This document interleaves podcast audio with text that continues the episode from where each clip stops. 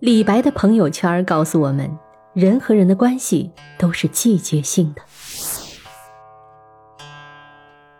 有人曾把李白的朋友圈绘制成了一张图，这张图呢，在本期节目的页面以及封面里都能够看到。从图中可以看到啊，李白这一生交友众多，我们熟知的杜甫、高适、贺知章都是他的好友。他们相聚在一起时，都曾举杯畅饮，互诉衷肠，有过一段非常难忘的时光。然而，随着人世的变迁，这些浓烈的情感都慢慢被时光遮掩。直到李白去世，很多曾经的好友，都再也没有在他的生命里出现。命运的旅途中，人与人的关系都是季节性的。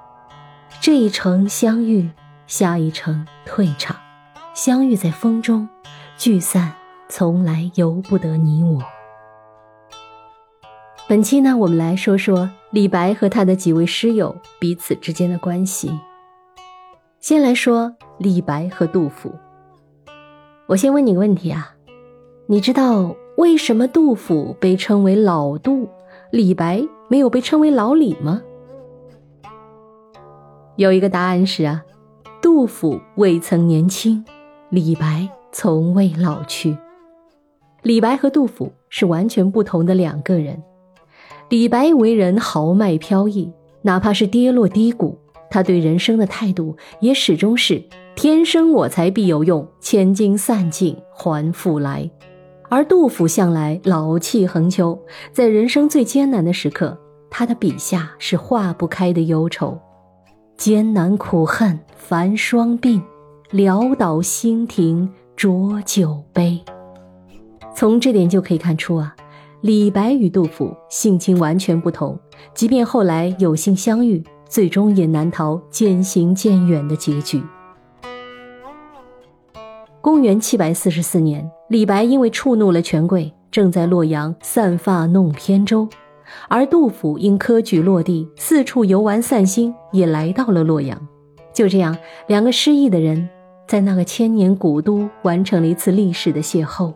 两人相逢后，经常一起游山玩水，一起访仙问道，一起从诗词歌赋谈到人生哲学。然而，这种无忧无虑的日子，李白可以做到乐在其中，杜甫却不行。杜甫心心念念的是百姓疾苦，而李白执着的却是乐在当下。一个现实主义，一个浪漫主义，是很难携手走到最后的。所以在同游齐鲁后，杜甫终于下定决心再次走入长安城中，而李白也决定继续游于山水之间，转向江东。临别时，李白写下了“飞蓬各自远”。且尽手中杯的诗句送别杜甫。此后余生，两人再未见过面。有人说，人和人之间，静于才华，和于性情，而李白和杜甫恰恰是静于才华，散于性情。他们两人，一个沉稳似山，一个奔流似水。可惜的是，山水虽有相逢，却终归不同路。真正的朋友分为三种：第一种是有共同的理想，第二种是有共同的语言，第三种是有共同的爱好。与人相交，没有人愿意一直向下兼容，也没人喜欢一直向上仰望。真正长久的关系，一定离不开志趣相投、性情相合。若缺失了这一点，即便勉强处在一起，也终究会活成彼此不理解的样子。好，说完了李白和杜甫的关系，我们再来看看李白和高适。公元七百四十四年，李白在遇见杜甫后，还邂逅了同样不得志的高适。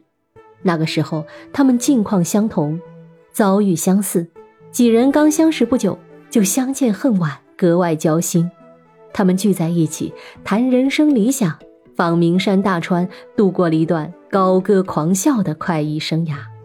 然而，随着安史之乱的爆发呀，几个人的际遇发生了翻天覆地的变化。选择老皇帝玄宗还是永王李璘，成了摆在他们面前的一次关乎命运的抉择。高适果断选择了前者，而李白则投奔了后者。结果，永王兵败，李白一下子成了从逆的叛贼，而高适则凭着军功扶摇直上。成了平叛的大功臣。万般恐慌之下，李白赶紧写了一封信，向往日的好友高适求救。他在信中表示，自己绝无反叛之心，希望高适看在他们过往的情分上救他一命。高适也有他的立场，也有诸多无奈，他没法对李白网开一面，而且还只能亲手把他送进监狱。再后来。李白戴着反贼的帽子被流放夜郎，高适却从一个默默无闻的诗人变成了镇守一方的地方大员。此后一生，两人再未有任何交集。作家海燕曾说过一句很扎心的话：“世间有多少好朋友，年龄相仿，志趣相投，原本可以一辈子莫逆相交，可谁会料到？”旦夕惊变，从此以后只能眼睁睁地看着天涯路远。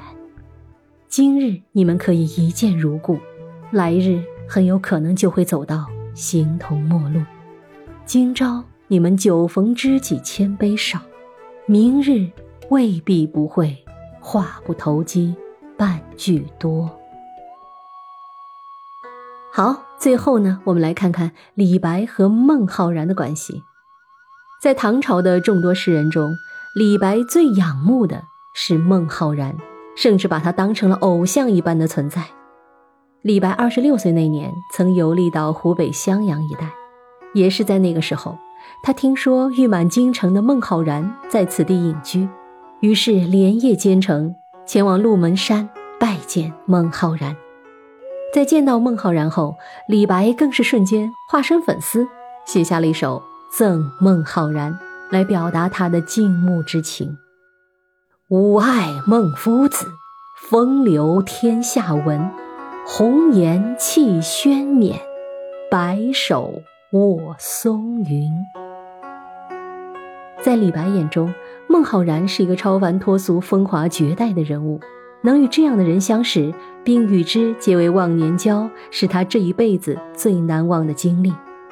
后来，两人又于黄鹤楼前相遇，同游一番后，孟浩然说自己将乘船去广陵，李白又亲自送到江边，一直目送着小船渐行渐远，直到小船消失在水天一际，李白才收回目光。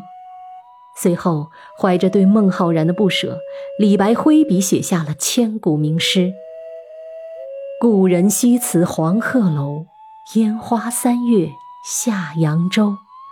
孤帆远影碧空尽，唯见长江天际流。”从这两次相交可以看出啊，狂傲如李白，在孟浩然面前一直把自己的位置放得很低。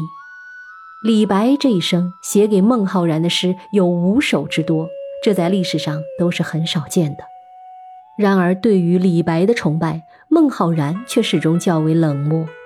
倒是对其他朋友，比如杜十四、朱大、陈七等人，孟浩然倒是有过不少回应。感受到偶像的冷淡的李白，对孟浩然的态度也从原来的相逢意气为君饮，变成了。渐行渐远，渐无书。在这个世界上，没有一份长久的关系不是同频对等的。单靠一个人仰望的友情，注定走不到最后。有人说，友情里最让人唏嘘的就是，我把你当作唯一，你却把我当其中之一。只靠一个人来维护的感情。最后都会变成一场无疾而终的遗憾，何必放低姿态去迁就别人？从此一别两宽，也能各自安好。就像丰子恺所说的：“小时候总以为成为朋友就永远是朋友。长大后才明白，人与人之间哪来什么永远？能陪伴彼此走上一段路，就已经是温暖。所以，别抱怨那些在中途离开的人，他们有他们的方向，我们也有我们的归途。缘来珍惜，缘去随意，惜缘随缘即可，莫攀缘。好，这就是李白的朋友圈带给我们的启示。密室里的故事，探寻时光深处的传奇。目前为您讲述，希望你的喜欢。我们下期再见。